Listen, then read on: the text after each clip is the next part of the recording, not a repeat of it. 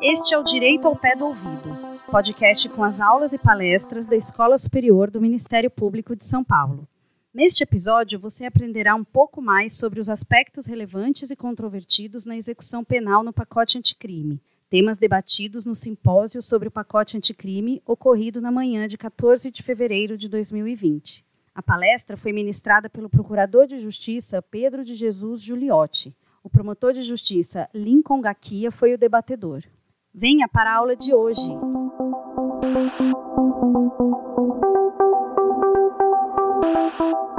Bom, bom dia a todas e a todos. Vamos logo dar o início ao segundo painel, é, a segunda mesa deste seminário. E desde logo é, chamo para ocupar a mesa aqui o doutor Pedro é, de Jesus Juliotti, procurador de Justiça da Procuradoria de Justiça Criminal. E também o Dr. Lincoln Gaquia, promotor de Justiça do GAECO, integrante do Núcleo Presidente Prudente. Devido aí já o nosso pequeno atraso, vamos já dar início aos debates. A exposição começará com o Dr. Pedro de Jesus Giuliotti, é, a quem agradeço a presença, é um procurador que, que sempre nos acompanha ali na escola.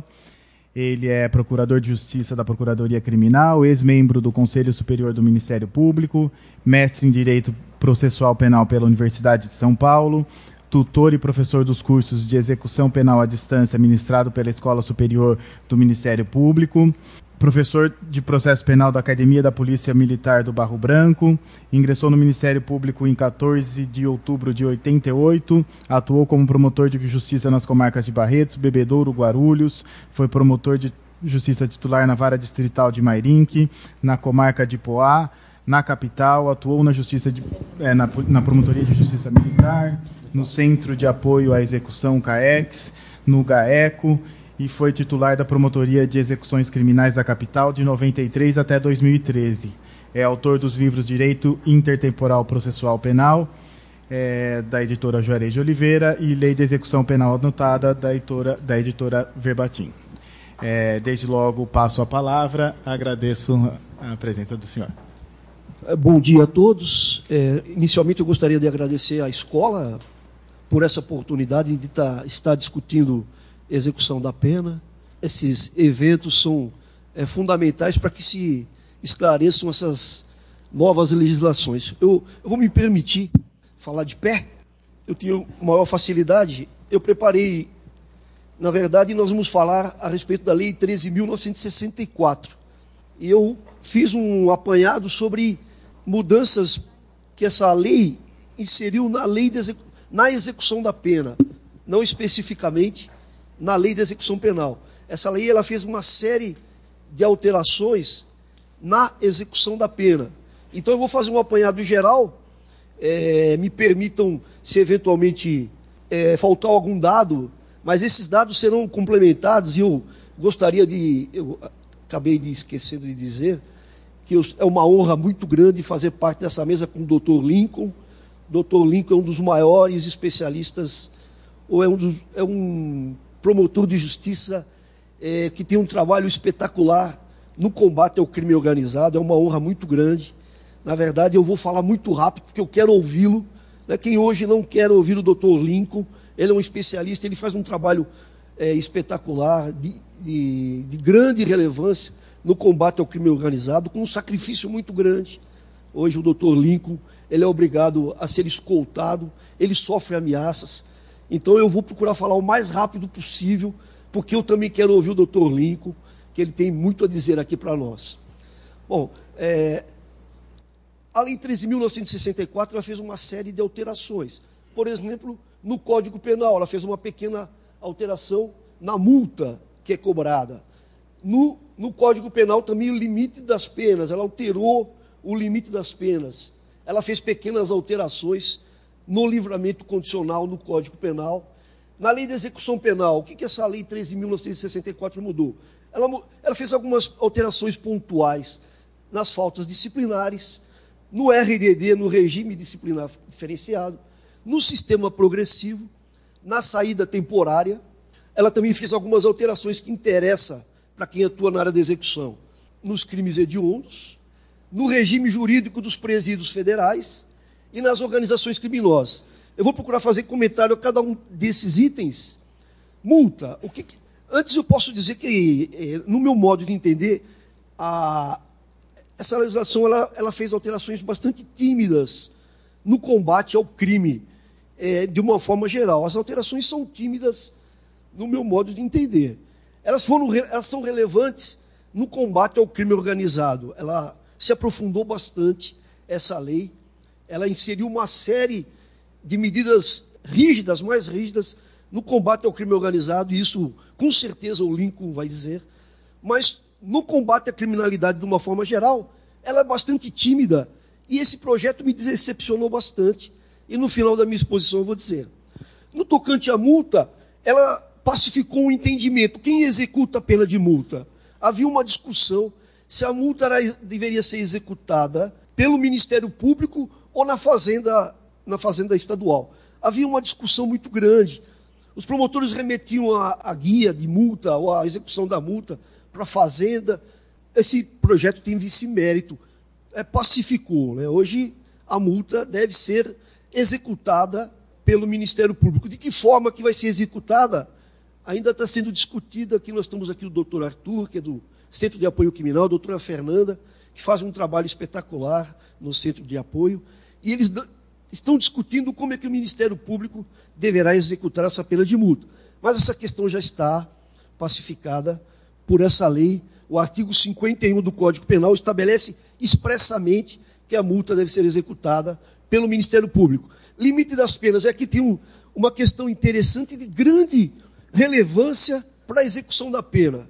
O Código Penal de 40 ele dizia que um preso só pode ficar é, ele só pode ficar encarcerado por no máximo 30 anos. Por que, que o Código previu um, um tempo tão curto, 30 anos? Porque a expectativa de vida era pequena. Então as pessoas morriam com 50, 54 anos. Meu avô, com 54 anos, ele era velho já, ele faleceu com 54 anos. Hoje as pessoas ela têm uma expectativa de vida muito maior. Nós temos, meu sogro tem 87 anos, trabalha, dirige. E a lei de execução penal ela previu um limite de pena pequeno, porque a pessoa com 30 anos cometesse um crime, ficaria mais 30 anos, com 60 anos já estava velho. Só que essa expectativa de vida mudou muito. Né? Hoje as pessoas é, é, têm essa expectativa de 80, 90 anos. 30 anos de pena é muito pouco. É muito pouco. É, eu tenho um caso é, muito famoso que vai explicar bem essa, essa questão. Havia um preso famoso que ele matou várias pessoas. Eu vou, eu vou citar o nome: Chico Picadinho. O que ele fazia? Ele matava e picava. E ele tem 10, 15 vítimas que ele matava e picava. Ele, ele foi condenado a 300 anos. Então as pessoas ouvem 300 anos, né, que nem o governador do Rio de Janeiro, ele está condenado a mais de 300 anos. Né? Ele vai ficar preso pela nova lei hoje 40 anos. Ele não, ele não vai cumprir todo esse total de pena. E o Chico Picadinho foi condenado a 30 anos, porque o Código Penal dizia que você não poderia ficar além de 30 anos. Terminou os 30 anos, toda a imprensa, como ele era muito famoso, toda a imprensa foi lá, em, foi lá entrevistá-lo. Né? O seu Chico só vai sair, né? Ele tinha tomado banho, todo arrumadinho, cabelo penteado. Estava preparado que no dia seguinte ele ia sair. Depois de 30 anos preso, depois de matar mais de 10 pessoas, ele matava e picava e colocava dentro de uma mala. Foram lá entrevistar o seu Chico, só vai sair amanhã, que bom, né? Beleza. Conte pra gente como foi a sua experiência de 30 anos tal. Aí, seu Chico, uma, uma, uma pergunta que não quer calar, todo mundo, todo mundo quer saber que está nos assistindo. Seu Chico, o que o senhor vai fazer amanhã, a hora que o senhor pisar, colocar, a hora que o senhor estiver em liberdade, que o senhor estiver na rua? Seu Chico, o que o senhor vai fazer? O que o seu Chico respondeu? Eu vou matar e picar. Né? O que faz com o Chico Picadinho? O Código Penal lhe dá a resposta, ou na época deu alguma resposta. O que fazer com o Chico Picadinho? E o que, o que nós fazemos hoje? Hoje aumentou para 40 anos, mas ainda é pouco. Nós temos presos psicopatas que não se ressocializam. Está provado isso tecnicamente, cientificamente. Os médicos dizem essa pessoa não tem recuperação. 40 anos ainda é pouco, né? Foi um avanço? Foi um avanço aí eu, eu aponto como uma mudança meritória dessa lei. Aumentou para 40 anos, mas ainda é pouco, nós não temos resposta para psicopatas. Um psicopata que fica 40 anos na prisão, o que se faz com ele depois? O que nós fizemos com o Chico Picadinho? Talvez vocês estejam curiosos para saber, né? Ele foi colocado em liberdade ou não? Ele não foi colocado em liberdade. Por quê? Nós, nós fizemos um puxadinho, nós, nós demos um jeito que nós interditamos civilmente o Chico Picadinho na época. E ele ficou preso mais 30 ou 40 anos, ele deve ter ficado preso um, uns 60 anos. Então o Código Penal não lhe dá a resposta para essa alternativa. Aumentou para 40 anos, foi um avanço, foi um avanço. Mas o meu modo de entender ainda é pouco. Há necessidade de um tempo maior de pena. Nós temos comprovados pela medicina presos psicopatas que eles não têm recuperação, eles não têm condição de viver em sociedade, soltos, eles deverão voltar a delinquir. Mas esse é um aspecto é, positivo da lei. Nós tivemos também uma modificação no livramento condicional, foi alterado o artigo 83 é, do livramento condicional, e o dispositivo nessa lei, antes se discutia se a falta grave impedia ou não o livramento condicional, havia uma discussão muito grande, hoje não há mais dúvida, no artigo 83, para obter o livramento condicional, inciso 3, letra B, não cometimento de falta grave nos últimos 12 meses, isso já se pacificou, havia uma discussão muito grande. Ah, o sujeito cometeu uma falta grave, ele foi pego com celular, ou ele agrediu um outro preso, ele poderia obter o livramento condicional? Não estava expresso na lei isso, hoje já ficou de forma clara que o preso que pratica falta grave nos últimos 12 meses não pode obter o livramento condicional, que é uma, é uma saída da cadeia antecipada.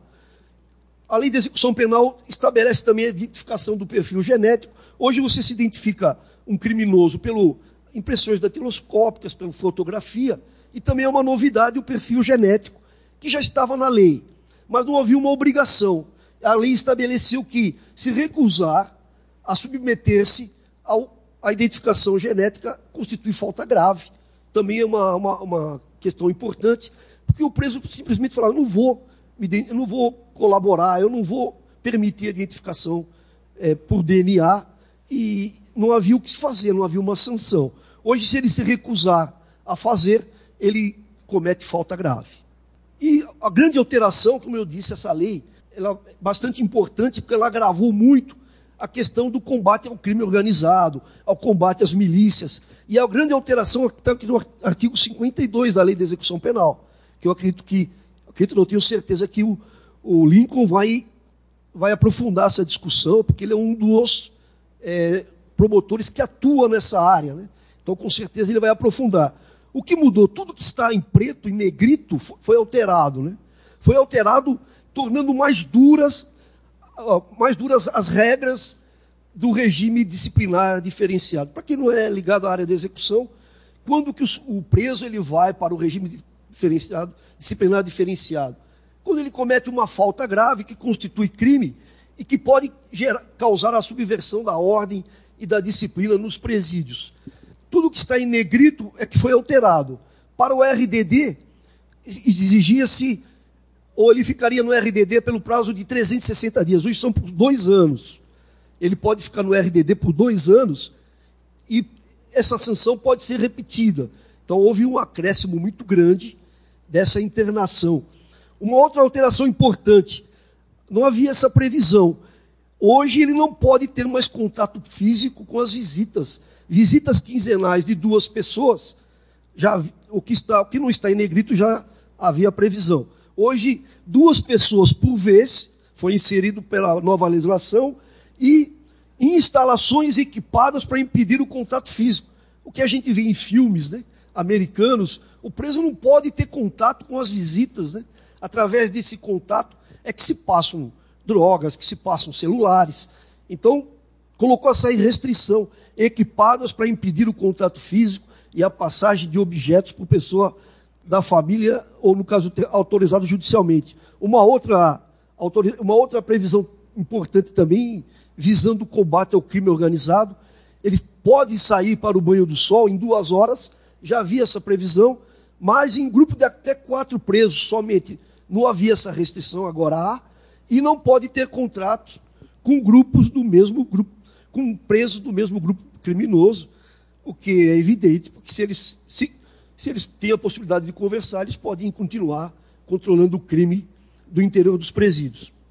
É, entrevistas sempre monitoradas, esse também é um, é um, um inciso novo, entrevistas sempre monitoradas, exceto aquelas com seu defensor, em instalações equipadas para impedir o contato físico. Então, o grande problema é, do sistema penitenciário brasileiro, no meu modo de entender, é essa possibilidade dos presos manterem contato físico com as visitas, com as pessoas que os visitam nos estabelecimentos prisionais. A visita íntima, que é, um, no meu modo de entender, um absurdo, que alguém cometa um latrocínio, que alguém cometa um estupro, um roubo, que alguém cometa um crime grave, um crime hediondo, possa ter visita íntima. Não há previsão legal é, na lei de visita íntima. Nenhum país do mundo, nenhum país do mundo desenvolvido permite que um preso em regime fechado tenha visita íntima. Isso é um erro do nosso sistema penitenciário. Ainda não foi, não há um impedimento para esse tipo de, de benefício que me parece totalmente absurdo. Não é, não, é, não é possível que um preso cometa um latrocínio, cometa um roubo, um homicídio, um estupro, tenha essa, esse benefício enquanto ele está no regime fechado. Outras modificações que visam, se os senhores lerem aí a, o que está em negrito, é basicamente combater as organizações criminosas, né? inclusive possibilitando a internação em RDD de membros de milícia, mesmo que ele não tenha praticado qualquer falta grave. Então, se ele for, se ele pertencer a uma milícia, ele pode, deverá ser de uma milícia ou de uma organização criminosa, ele deverá ser, sim, internado em RDD, que é o cumprimento de pena de uma forma bastante rígida, né?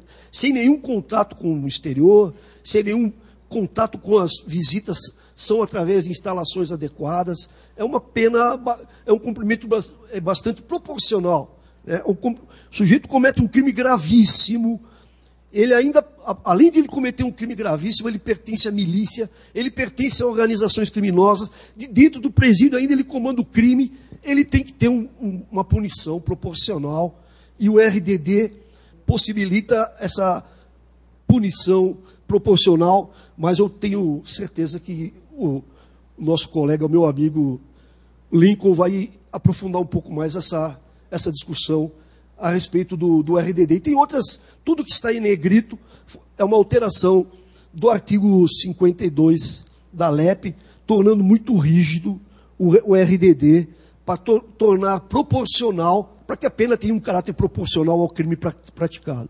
O sistema progressivo, eu também sou um crítico do, crime, do sistema progressivo. O que vem a ser o sistema progressivo?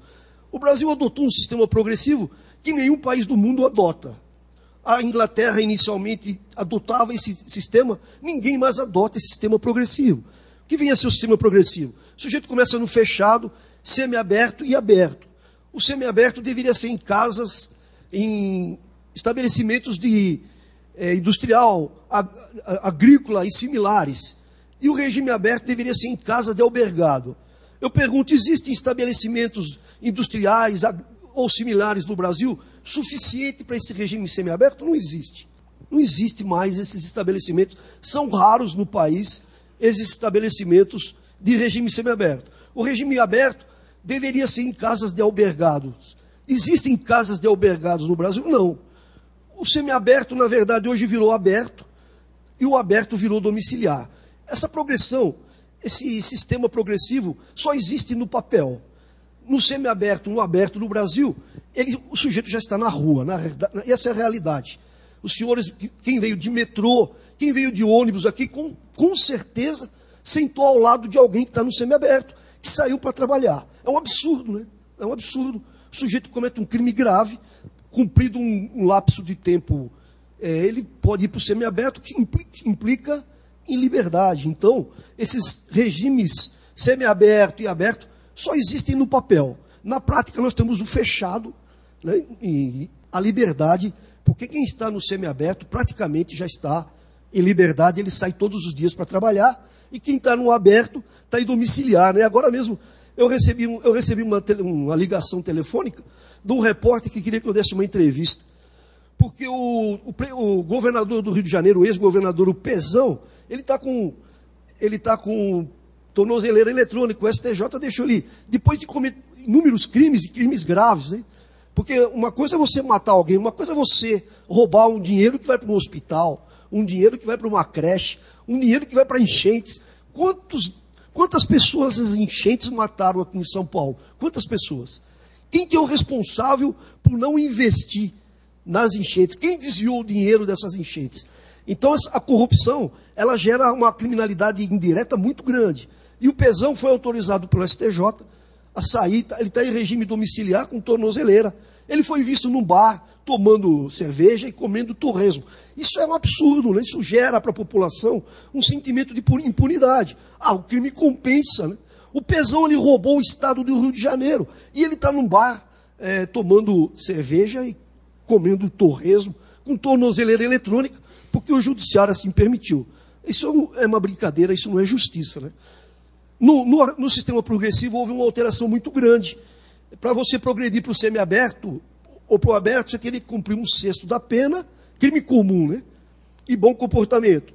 E para crime hediondo, dois quintos primário, três quintos reincidente. Houve uma alteração muito grande. Então, está aí, 16% se primário, crime sem violência, 20% se for reincidente, crime houve uma alteração muito grande, houve uma, um rigor, há um rigor maior, felizmente, hoje para progredir, principalmente para crime violento, crime envolvendo organização criminosa, há a exigência de um lapso muito maior.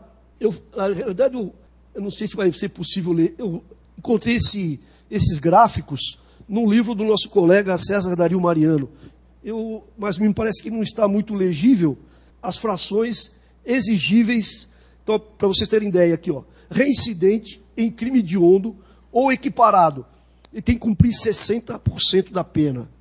É, reincidente em crime de ondo ou equiparado com resultado morte, onde é vedado o livramento condicional. Ele tem que cumprir 70%. Então, houve sim, hoje, felizmente, para progredir para esses regimes virtuais, porque são virtuais, né? não, não existem na prática, há uma exigência maior 70% da pena. Antes era 2 quintos para primário e 3 quintos para reincidente. Então, de fato, houve aí uma exigência maior. Me perdoa, o gráfico não está muito legível, mas depois eu posso disponibilizar. Está muito bem explicado todas essas novas regras aqui do 112, né? Várias novas regras do 112.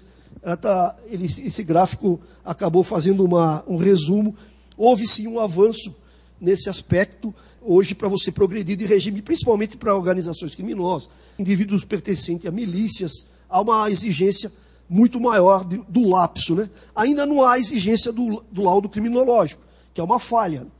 A lei, a lei de execução penal, o Código Penal, ele exigia para progredir é, o cumprimento desses lapsos, na época, um sexto, dois quinto, ou dois terços, ou três quintos, mais um laudo criminológico esse laudo criminológico foi retirado da legislação e também não foi implantado agora. É um erro.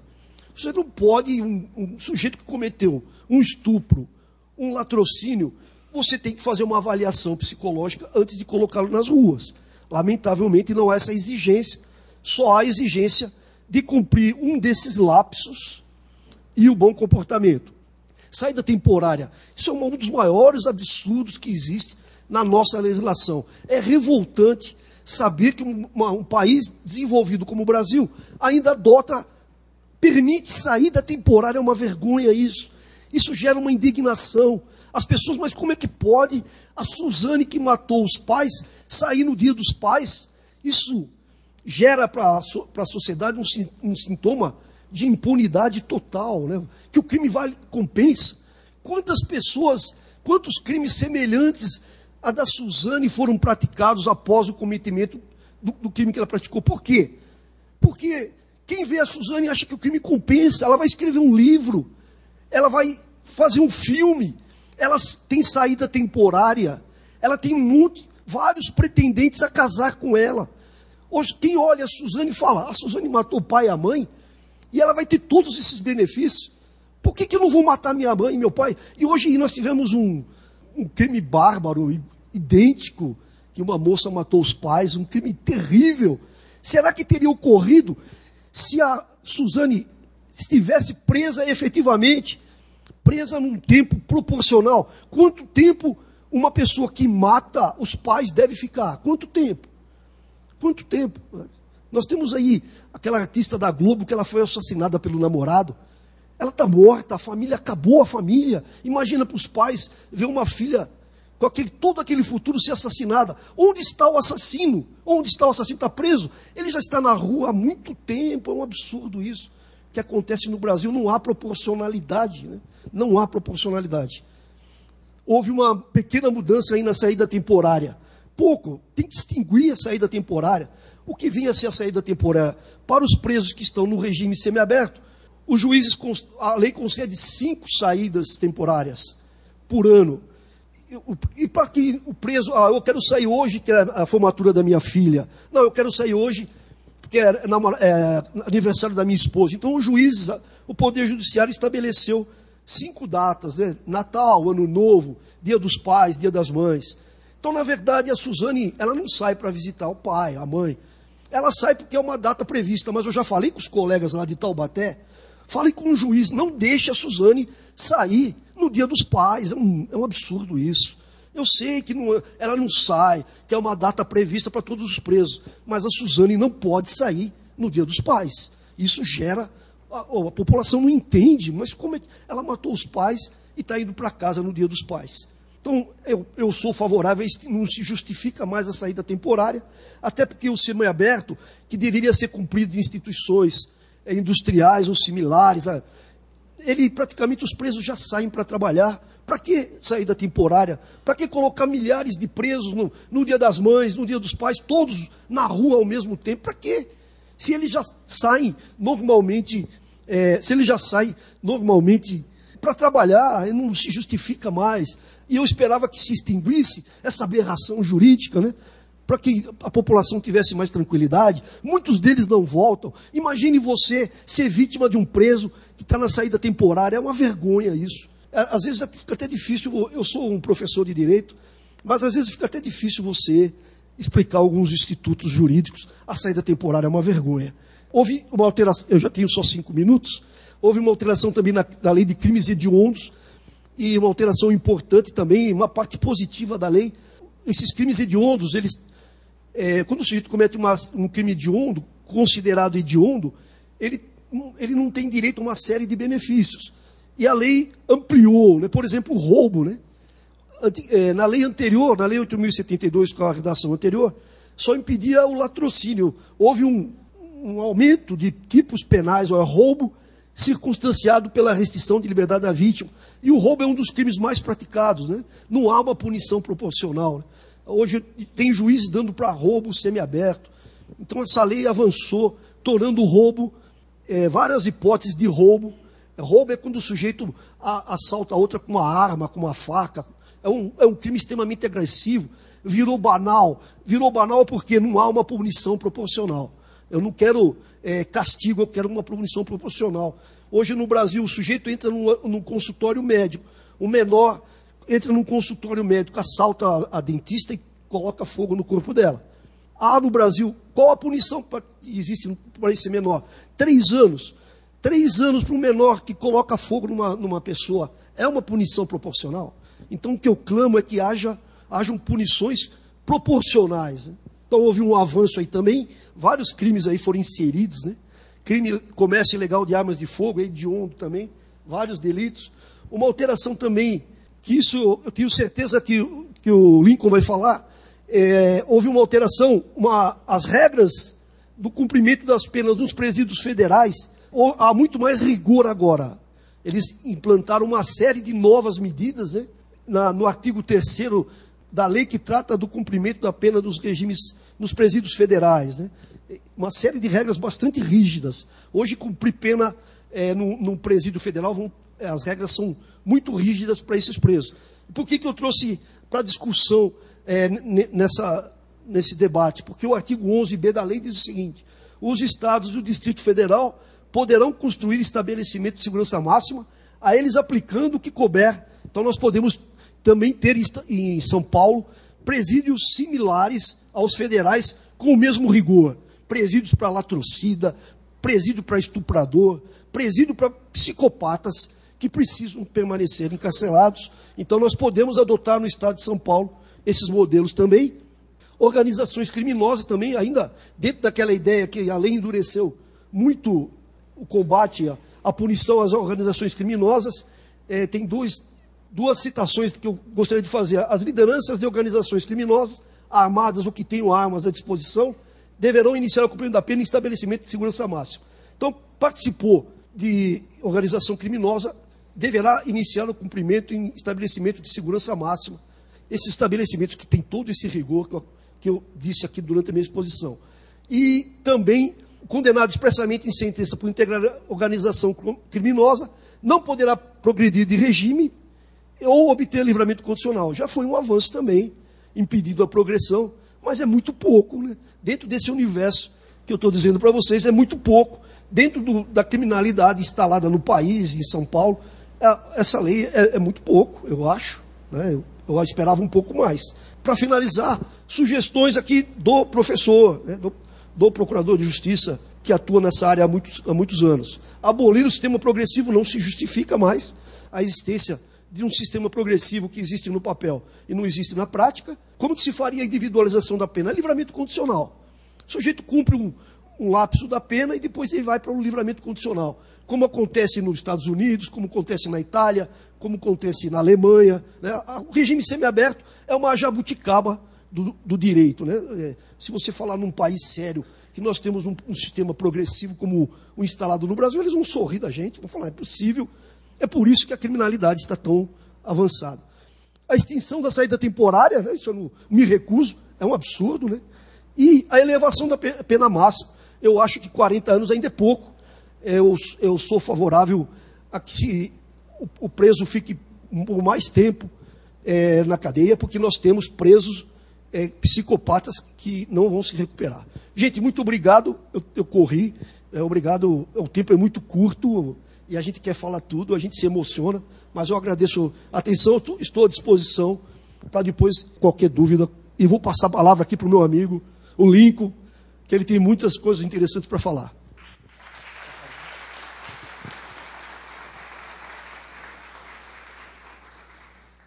Agradeço ao Dr. Giliotti e já de imediato para passo a palavra ao Dr. Lincoln Gaquia, promotor de justiça do GAECO, um dos maiores é, expoentes e sem dúvida uma referência para a gente aqui em termos de investigação de criminalidade organizada que certamente vai nos brindar aí com, com bastante conhecimento nessa área é, da execução penal. Meu bom dia a todos. Eu gostaria de agradecer imensamente à escola, né, pela ter me convidado aqui para participar desse simpósio que tem acompanhado aí nas últimas semanas. Está sendo um sucesso, não só presencial, mas no estado todo, viu? Doutor Levi transmita ao doutor Paulo Sérgio né, os parabéns aí pela nova gestão e pela excelência dos eventos que estão sido, têm sido organizados aqui. Gostaria de cumprimentar o FUMAC, né, nosso amigo é, já há longa data, e especialmente o doutor Juliotti, né, uma referência na área de execução criminal, dos poucos que conheço no Ministério Público, desde que ingressei, é, e ainda quando fazíamos a execução criminal nas comarcas, né? hoje elas são centralizadas nas, nas VECs, mas cada um que tinha uma cadeia pública na sua comarca, lá nos idos de 91, quando ingressei, em 92, é, fazíamos, atuávamos também em, em, execução criminal. Por diversas vezes me socorria modelos aí, né? né que eram compartilhados, obviamente não pelo WhatsApp, né? nem pela outros meios aí, mas pelo, pelo Dr. Juliotti. Na verdade, a gente recebia isso às vezes do centro de apoio, né, Arthur? Mas vinha pelo correio também, né? Porque nós não tínhamos como mandar isso por e-mail. Enfim, são outros tempos. Eu acho que, é, feitas essas considerações, eu queria dizer que eu, eu tenho a impressão de que eu fui convidado para participar da mesa mais pela atuação minha à frente do GAECO que como promotor de execução criminal. Eu, circunstancialmente, desde 2008, sou titular é, da primeira promotoria de execuções criminais de Presidente Prudente mas desde da, da, da mesma data eu tenho é, coordenado o núcleo do GAECO lá na, na, em Presidente Prudente e, e, eu consigo atuar, eu acho que no melhor dos dois mundos. E eu faço aqui uma, uma reflexão que eu gostaria de levar para os senhores, que nós descuidamos da execução criminal. A execução criminal, não só aqui no estado de São Paulo, mas no país todo, ela é totalmente desconectada com a persecução e o conhecimento. Então você gasta, às vezes, né, com grupos, é, com uma investigação qualificada, que estamos caminhando para isso, e isso tudo às vezes se perde na seara da execução criminal. Nós temos aqui é, VEX, por exemplo, concentradas aqui em São Paulo, mas de presídios que estão, por exemplo, o presidente Venceslau II, o RDD de Bernardes, estão lá na minha região.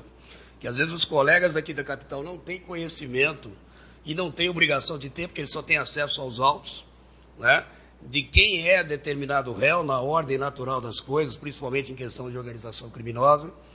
E isso leva, às vezes, que nós não consigamos, né? todo o esforço que é feito na área, na, na fase de conhecimento, se perde, porque não houve um acompanhamento, não do colega, às vezes da, da, da própria procuradoria, ou o próprio tribunal não foi informado de que determinado líder está sendo é, beneficiado com indulto, por exemplo. Está né? Tá, tá conseguindo três ou quatro comutações de pena, como o GG do Mangue, por exemplo, e saiu de liberdade eu mesmo, que acompanhava ele diuturnamente e não sabia ele estava no RDD por um pedido meu, né, cumprindo pena no RDD, e ele saiu, acho que foi o único caso que eu me lembro, ele saiu do RDD para a rua, em liberdade, porque o tribunal, o STJ, é, acabou mantendo lá. O tribunal, na verdade, concedeu três comutações, tenho certeza que elas passaram despercebido, porque por mais que tenha pena a ser cumprida, né, vai se verificar mais as questões de natureza objetiva esses indivíduos eles têm ótimo comportamento carcerário, é bom que se diga. Nenhum deles pratica ele pessoalmente é, faltas graves, muito difícil, desrespeitam o servidor. Né? Tudo isso é, é, é feito na surdina. Então eu já faço esse apelo aqui, já fiz anteriormente, viu, Arthur? Você que está aí representando o centro de apoio, o Levi na escola, que nós vamos cuidar mais dessa conexão do conhecimento com a execução criminal. E agora mais, né, na, na, na, nesses acordos de não persecução criminal, em que praticamente toda a fase de execução passa para os colegas de execução e para o juiz de execução.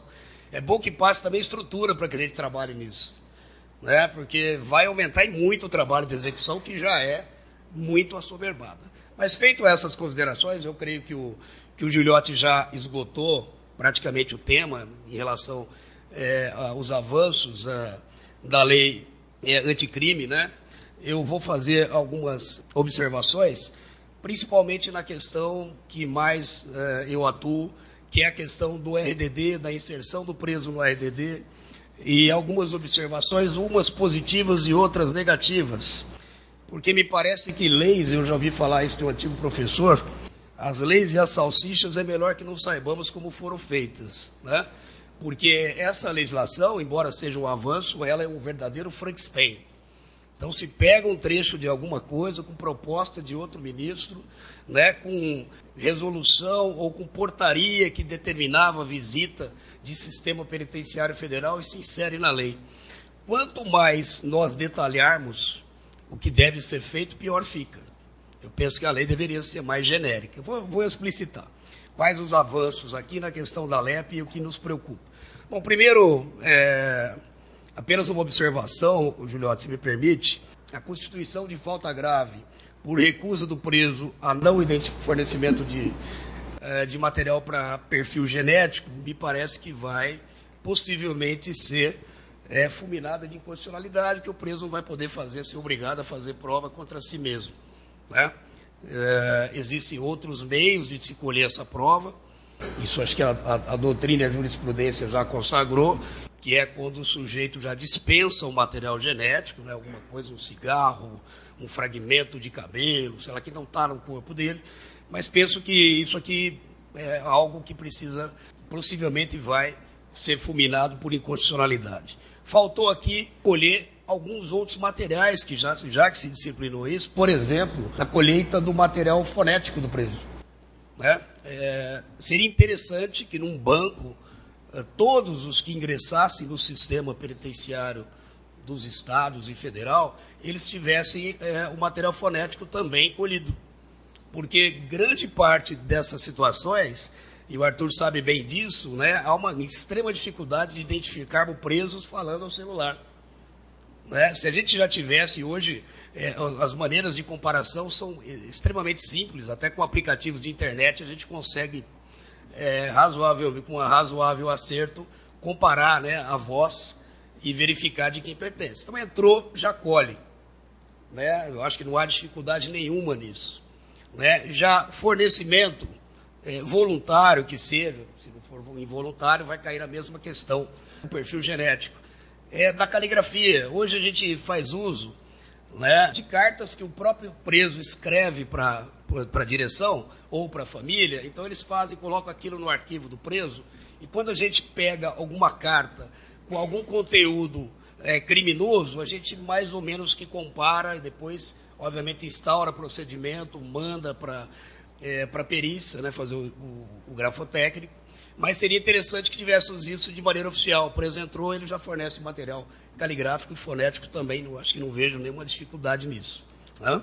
E vai ajudar bastante partindo do pressuposto que no Brasil a gente tem uma, uma gama considerável de presos que cometem crimes já no sistema penitenciário. Nós estamos falando do crime cometido lá fora. Né? Nós estamos falando do crime cometido dentro do sistema penitenciário para fora. A questão do RDD me preocupa bastante. Tivemos inegáveis avanços. Nós, aqui em São Paulo, é, mandamos um anteprojeto de lei para tentar aumentar o prazo do RDD. Né? Havia uma, já um projeto andando lá da bancada da bala, não sei exatamente qual era o, o autor, mas a gente já previa ali, doutor Gilhote, que se alterasse o prazo mínimo de internação no RDD de um para três anos e prorrogável, pelo menos por igual período. Porque, na prática, nós constatamos o quê? Que toda essa liderança já havia passado pelo RDD de presidente Bernardes por um ano, dificilmente nós conseguimos prorrogar o RDD, até porque o judiciário nesse aspecto, tem uma interpretação é, muito estreita né, da lei. Então, teríamos que ter prova de que ele, no RDD, tem praticado fato novo, que vai ser praticamente, ou seria praticamente impossível.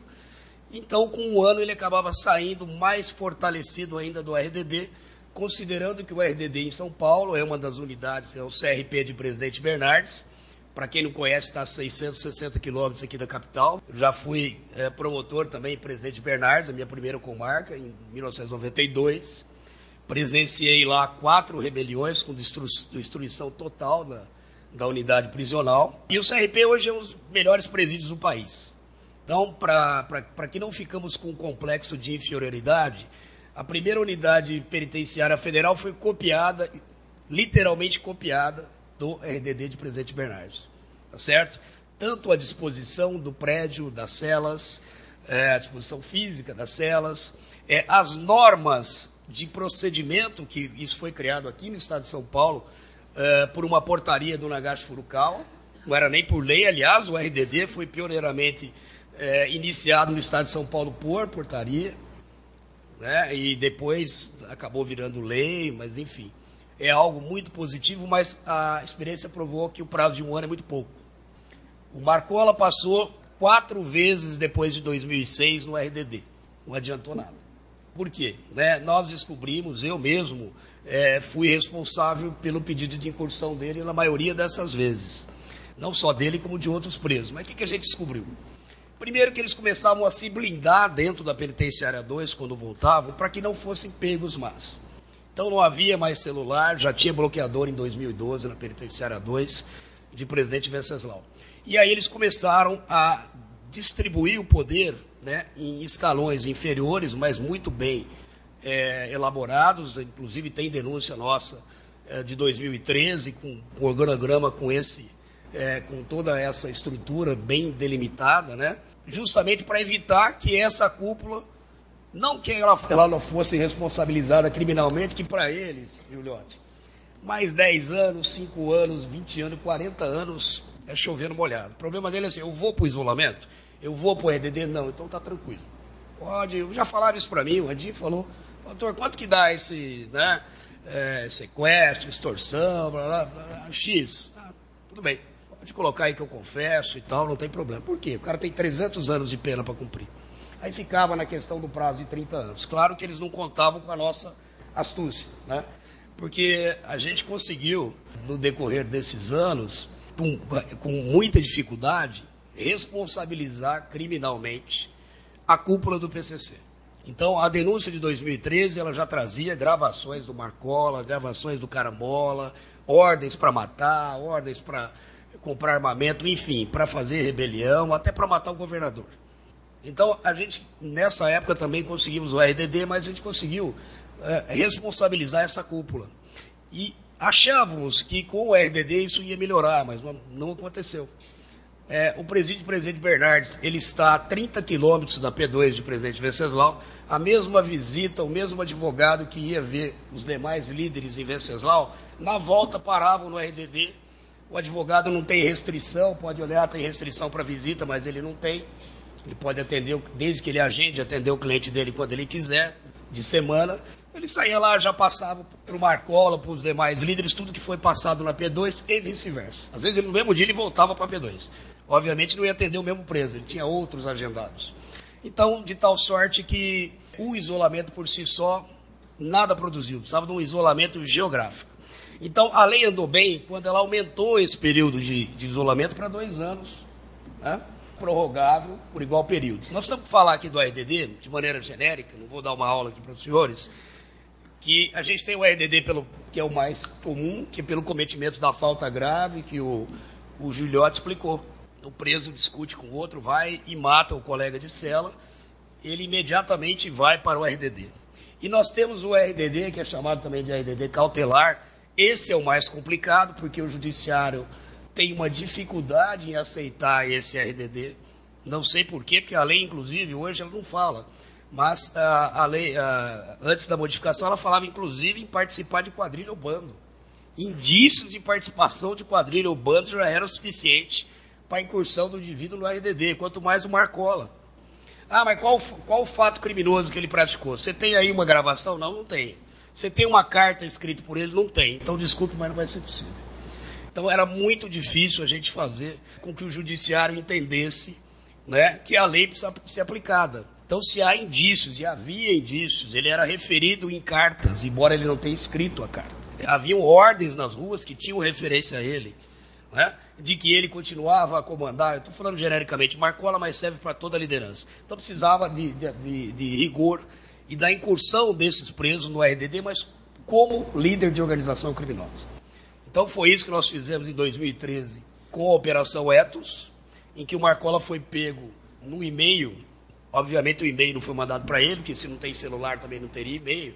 Mas eram 39 advogados, mais o vice-presidente do CONDEP, né, que eu acho que já utilizou até esse, esse auditório para fazer algumas é, audiências públicas com participação de colegas do MP, e tirando foto e levando essas fotos para o interior da Penitenciária 2 para mostrar o tanto que ele era influente. Esse mesmo indivíduo, o José é, Carlos, Luiz Carlos, aliás, ele homenageou o presidente do Tribunal de Justiça no Maxud, uma festa muito bonita, com fotos né, com vários desembargadores, aí homenagear o Márcio Elias Rosa, doutor Márcio. Eu liguei para ele no dia do jantar e ele inventou uma desculpa e não foi. Falei, Márcio, tua foto vai parar lá dentro da P2, é, como foi parar do Youssef, né? E de outros aí que estiveram também homenageados por esse criminoso. Pegou 30 anos de reclusão. É, nós conseguimos é, responsabilizar o Marcola porque nós tínhamos investigações lá uh, na, no GAECO em que os presos pediam as coisas mais absurdas. Por exemplo, autorização para fazer uma, uma, uma, cirurgia de redução aqui, eu não sei como é que fala isso para o homem, né, do, do, peito, da mama, porque tomou muito, muito hormônio, muita bomba, estava muito forte, depois murchou e ficou com, com peito. E aí tinha autorização para tirar isso e outras mais. O, o Marcola queria pôr botox, né? É, e ele veio com uma dizendo que ele tinha uma inflamação do nervo trigêmico, trigêmeo, né? Parece que é uma dor infernal, mas nunca foi referido isso pelos médicos nem em atendimento. Então a gente instaurou lá um pique e começou a, a ir fundo nisso aí. cirurgia de fimose e outras coisas que não vêm ao caso. Né? E aí a advogada, uma das advogadas, mandou um e-mail para a gestora com uma capa da reportagem com a GAECO instaura procedimento para é, pedindo apoio do Marcola. Fale aí com o é, 12, eu não me lembro o número da matrícula, que eram tratados por código, para que ele resolva, o promotor lá, o, o japonês, que sou eu, né? Já está aqui em cima e vai pegar a gente. Quer dizer, essa, esse e-mail acabou vinculando o Marcola. Então nós pedimos a internação dele. Ele foi condenado na Operação Etos a 30 anos de reclusão. O Tribunal TJ já manteve. Né? Todos os presos, são 14 da liderança. É, a maioria deles que faltam três ou quatro só para serem julgados. Processo que tem mais de 80 mil páginas, foi dividido em 10, é, foi desmembrado em 10, né, pelo número. O mais interessante disso tudo, né? ele ficou um ano pela Operação Etos. Realmente essa condenação causou um estrago muito grande na carreira dele, ele sabe disso, porque o Marcola já está há mais de 25 anos preso. E ele imaginava que ele sairia daqui cinco anos.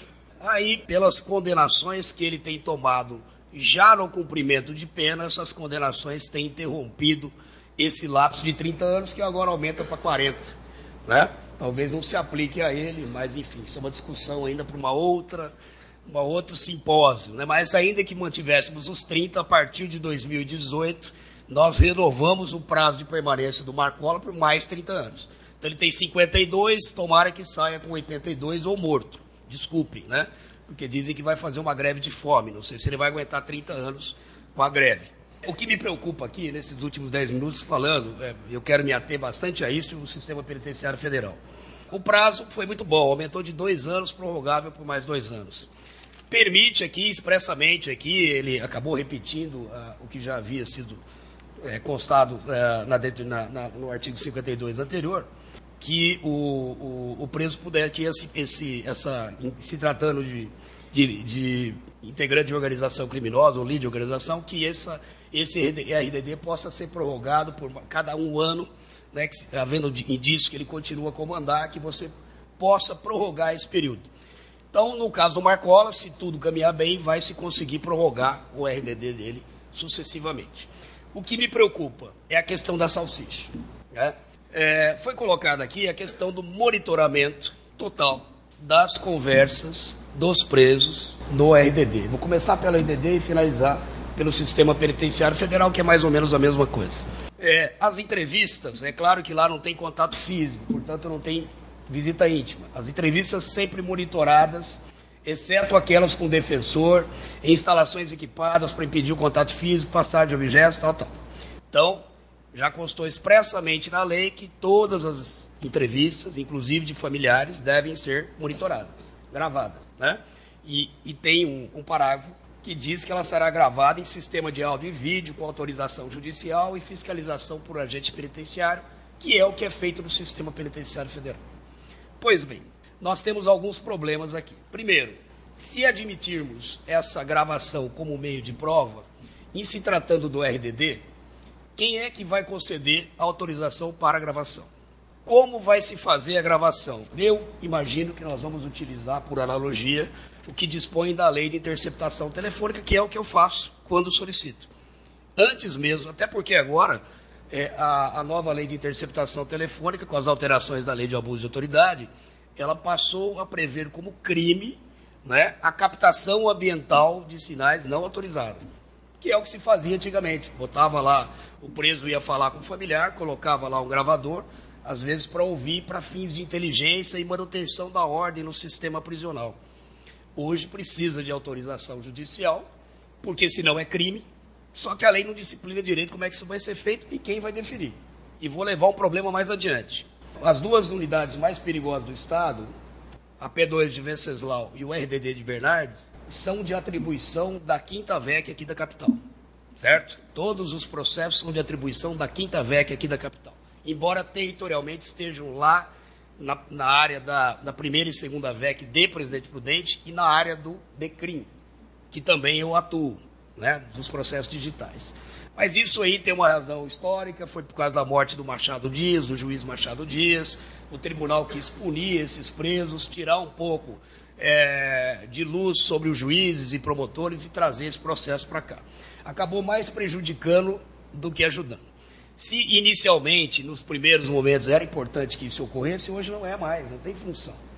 Né? O colega daqui da capital sequer às vezes sabe quem é o Funchal, por exemplo. Funchal é o assassino do Machado Dias. Mandei para o sistema federal agora, junto com o Marconi e outros 21. Não é?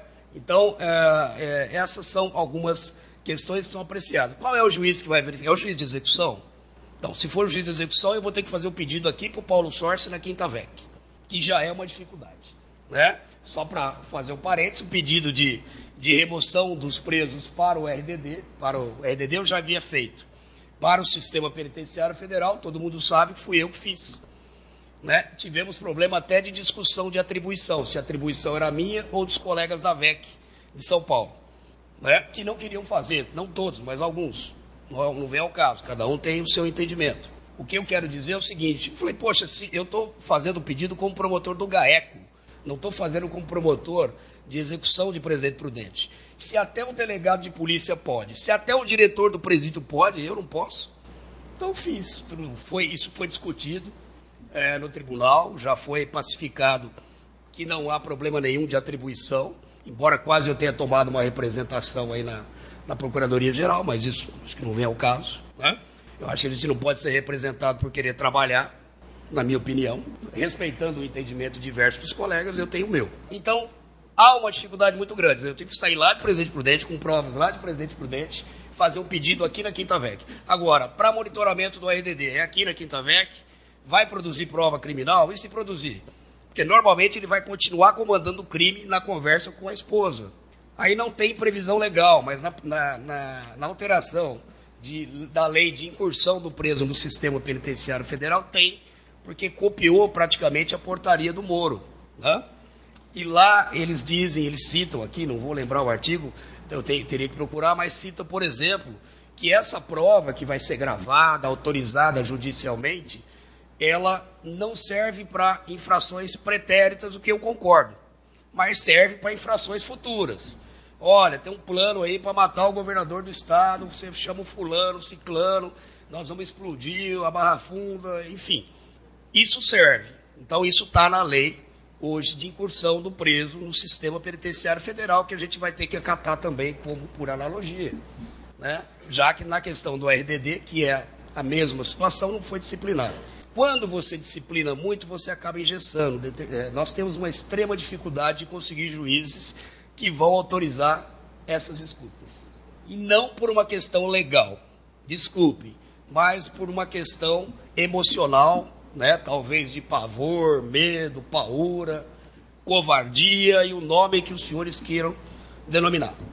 Mas alguém vai ter que autorizar ou não. E aí eu perguntaria: e por quanto tempo? Todas, todas. Né? É, se nós usarmos também a lei de interceptação telefônica, que eu acho que é o mais correto, por 15 dias, vai ter que ter relatório, vai ter que ter degravação e uma série de coisas. Então, tudo isso dificulta a, a nossa atuação. E mais uma observação também que deve ter passado despercebida pelo governador do Distrito Federal, é que fala que, por exemplo, se houver provas que o sujeito, é, quando você for instituir o RDD, e houver provas que o sujeito comanda a organização criminosa com atuação em mais de dois estados, o RDD será cumprido obrigatoriamente no sistema penitenciário federal. Então, já no caso do Marcola, me resolvi, porque era obrigatório que ele fosse para o sistema penitenciário federal. Então, me parece que é, isso acaba realmente, a, a, a, bom tempo, endurecendo ainda mais as regras com relação a esses presos. E uma inovação também que veio muito bem a calhar né, é, é a que prevê os estabelecimentos prisionais de segurança máxima. Eu tenho uma dificuldade, Juliado, de saber qual é o estabelecimento de segurança máxima, já que todos os de regime fechado no estado de São Paulo são de segurança máxima.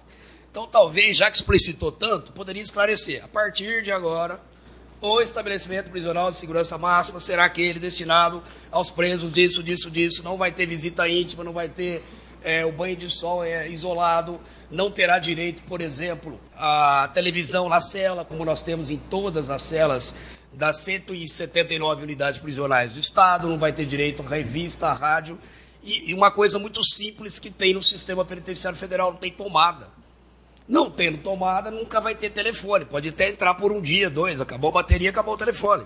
Então, é, nós já, quando fizemos a proposta, apresentamos, levamos lá na, numa das comissões da Câmara, lá, eu fiz uma exposição, isso faz uns dois anos, nós já pedimos que fosse estabelecido, né, temos claros o que seriam esses estabelecimentos prisionais de segurança máxima, e eu previa lá como se fosse um, um semi-RDD, né, para presos aí faccionados, realmente perigosos, né, que não podem ficar é, junto com os demais que estão compitando, aqueles que estão entrando no sistema, esses presos ficariam no estabelecimento do tipo Supermax americano, né, um por cela, sem direito à visita íntima, porque, como disse o Juliote, isso aí não está na lei de execução penal. Não há problema nenhum em vedar isso para determinadas unidades prisionais, não é? E você conseguiria, com isso, ter uma, uma, um regime intermediário ou uma unidade intermediária antes de mandar esse preso para o sistema penitenciário federal. Então eu tiro o preso de Venceslau, tem 30 presos hoje lá é, em condições de ir para o sistema penitenciário federal, tiraria o preso de lá e vou levar para uma outra unidade que será construída lá na região oeste, se Deus quiser. Eu estou fazendo essa, apresentando uma proposta ao governador que se faça, que se construa um, um, um presídio de segurança máxima Estou falando preferencialmente lá porque eu gostaria que fosse lá.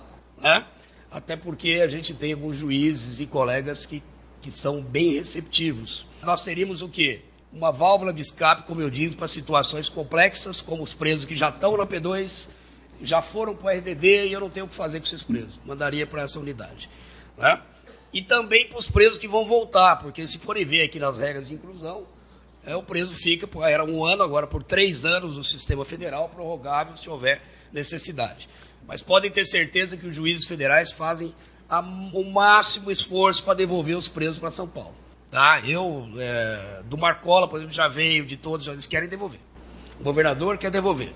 Já já já estou com o tempo encerrado. Bom, teria mais algumas coisas para falar, mas eu vou, não vou me estender mais. Era mais essas questões práticas, realmente, dificuldades que encontramos no, no cumprimento diário das funções né, de combate a crime organizado e atingindo onde realmente dói nesse preso, que é a restrição total de liberdade com a inclusão ou sistema federal, ou em RDD, ou nessa é, cadeia intermediária que nós vamos propor. Muito obrigado, viu, pela atenção e eu agradeço a todos.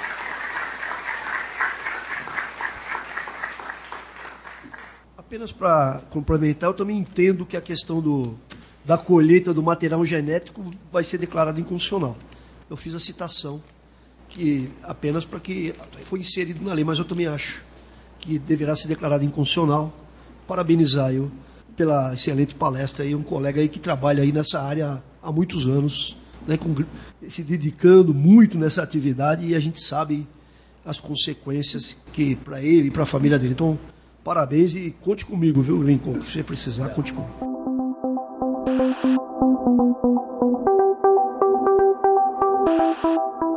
Este foi o Direito ao Pé do Ouvido.